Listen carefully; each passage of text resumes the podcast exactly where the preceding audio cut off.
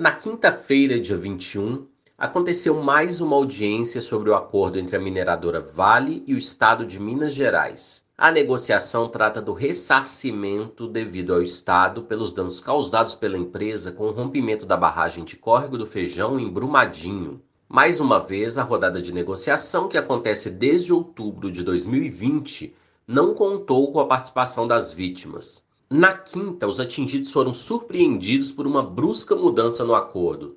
Os processos judiciais que tramitavam em primeira instância na segunda vara da Fazenda Pública e autarquias da comarca de Belo Horizonte foram transferidos para a segunda instância, o Centro Judiciário de Solução de Conflitos e Cidadania do Tribunal de Justiça de Minas Gerais. Na avaliação do MAB, o movimento dos atingidos por barragens, a mudança se trata de um golpe da mineradora uma nota do movimento analisa que, com essa mudança, a Vale estaria buscando uma maior garantia de que o acordo será aceito e, abre aspas, encontra no Tribunal de Justiça de Minas Gerais melhores condições para prevalecer seus interesses, fecha aspas. Em nota, o MAN, Movimento pela Soberania Popular na Mineração, denuncia que, com a mudança de instância, abre aspas, o Tribunal de Justiça desrespeita o devido processo legal e usurpa a competência do juiz Elton Pupo Nogueira, o juiz natural do processo, que é quem de fato deveria decidir sobre a homologação ou não do acordo da Vale.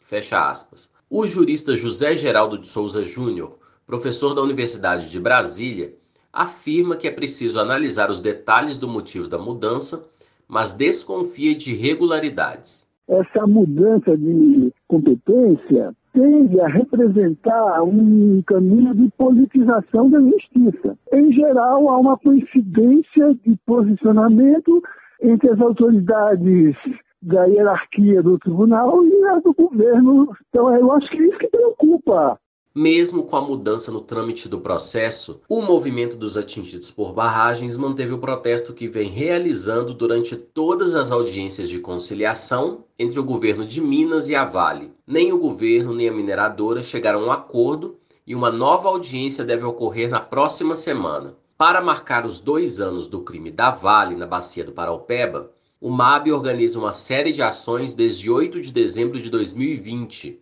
para este sábado, dia 23, está marcado o ato das mulheres atingidas em defesa da vida. Na segunda, 25, data do rompimento, será um dia de memória pelas vítimas, luta por direitos e justiça.